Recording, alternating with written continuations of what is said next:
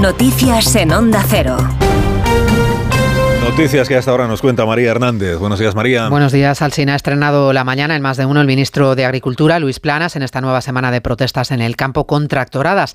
Rechaza que se manipule y politice la reivindicación que comparte e insiste en que hay que escuchar al sector. Se ha pronunciado también sobre el asunto que marcará la última semana de campaña en Galicia, la posición sobre la amnistía del Partido Popular y las explicaciones posteriores de Núñez Feijo. Confiesa su sorpresa ante la certeza, dice, de que la amnistía haya formado parte del menú principal del Partido Popular y defiende la valentía del Gobierno. En ocasiones hay que tener la valentía en política de hacer cosas que hay que hacerlas y evidentemente en circunstancias donde una parte de la opinión pública en un momento dado puede no, no entenderlo. Pensemos también, pues no sé, en algo colectivo que nos afectó mucho en los años 80, eh, el referéndum de la OTAN, ¿no? Hicimos algo que no estaba en el guion, pero el resultado final yo creo que valía la pena.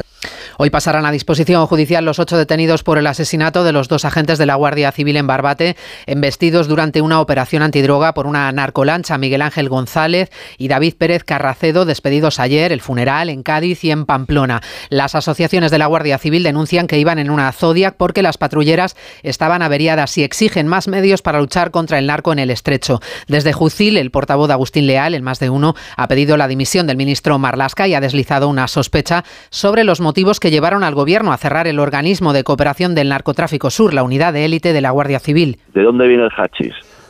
De Marruecos. Las, plantaciones más grandes de hachís están en las montañas del norte de Marruecos. En Marruecos no ocurre nada eh, pues que no sepan sus dirigentes.